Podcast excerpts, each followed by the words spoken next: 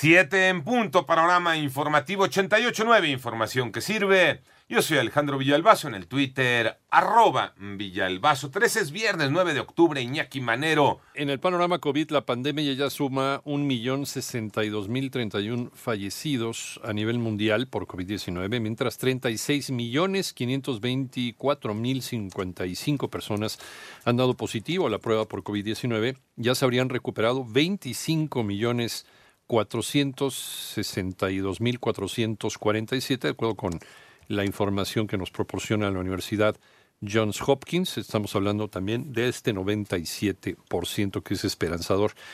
La Organización Mundial de la Salud informó de un aumento diario sin precedentes de los casos de coronavirus debido al aumento de los contagios en Europa. Las 7 con 3, las cifras en México, Moni Barrera. La Secretaría de Salud informó que ya son 804.488 casos confirmados de COVID en el país y 83.096 defunciones. Así lo dijo José Luis Salomía, director general de epidemiología. Dado que se hizo ahora la inclusión de los casos confirmados por asociación epidemiológica y por dictaminación clínica, los sospechosos pueden ser los que tienen muestra, que para el corte de hoy serían 170.014, y pueden ser los que tienen muestra, pero unos sin posibilidad de resultado, que son 90.200 y otros que son los con posibilidad de resultado, que serían los 39.602. Pero solamente en 39.602 estaríamos esperando la posibilidad de una muestra. Respecto al avance en las vacunas contra COVID, habló Hugo López Gatel, subsecretario de Prevención y Promoción de la Secretaría de Salud. Pues hay cerca de nueve compañías iniciando sus ensayos clínicos. Conforme van teniendo resultados, los pueden presentar a las agencias de regulación sanitaria del mundo. En 889 Noticias, Mónica Barrera. Las 7 con 5 minutos. Puedes consultar más acerca de este y otros temas en nuestra página 889noticias.mx. En el panorama nacional, la Fiscalía General de la República falló en su primer intento por fincar un desvío de recursos en el caso conocido como la estafa maestra. Un juez federal resolvió no vincular a proceso a dos directivos de la Universidad Politécnica de Chiapas por un presunto peculado de más de 186 millones de pesos. En tanto, el gobernador de Baja California, Jaime Bonilla, presentó supuesta evidencia que liga al actual alcalde de Tijuana, Arturo González Cruz, con el homicidio de una persona, por lo que el edil dijo pedirá licencia. Y la fecha de audiencia del proceso de extradición del ex gobernador de Chihuahua, César Duarte Jaques, que estaba programada para el 11 de noviembre, ahora será el 10 de diciembre y esto en Miami, Florida.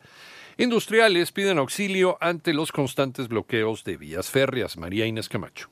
Los bloqueos a las vías del ferrocarril que realizan agricultores y productores de la región centro-sur de Chihuahua en protesta por la extracción de agua ha provocado que se pierdan más de 19 mil millones de pesos en 43 días. Al respecto, el presidente de la CONCAMIN, Francisco Cervantes Díaz, quien al referirse a ese bloqueo y en Sinaloa, explicó que esos ferrocarriles surten al menos el 40% de la proveeduría en esas entidades. La proveeduría, lo que están secuestrando. E-, esos ferrocarriles surten al menos el 40% de la proveeduría de esos estados de, la, de las cadenas de valor en la parte automotriz, en la parte de construcción, que tienen que ver con el TEMEC. Se han parado líneas de producción de, en varios sectores por no poder llegar a tiempo y sobre todo tener que hacer una logística diferente por tierra, el encarecimiento de los productos y sobre todo en este momento, porque las condiciones que estamos por la pandemia, pues bueno, es una combinación perfecta para ir en sentido contrario, ¿no? Más de 40 días parados. Hagan de cuenta que estamos en el no pasó nada. Explicó que se han buscado alternativas para cumplir con la entrega de la mercancía vía terrestre, pero dijo que un ferrocarril carril equivale a más de 100 tractocamiones con remolque, lo que encarece los precios. 88.9 Noticias, María Inés Camacho Romero.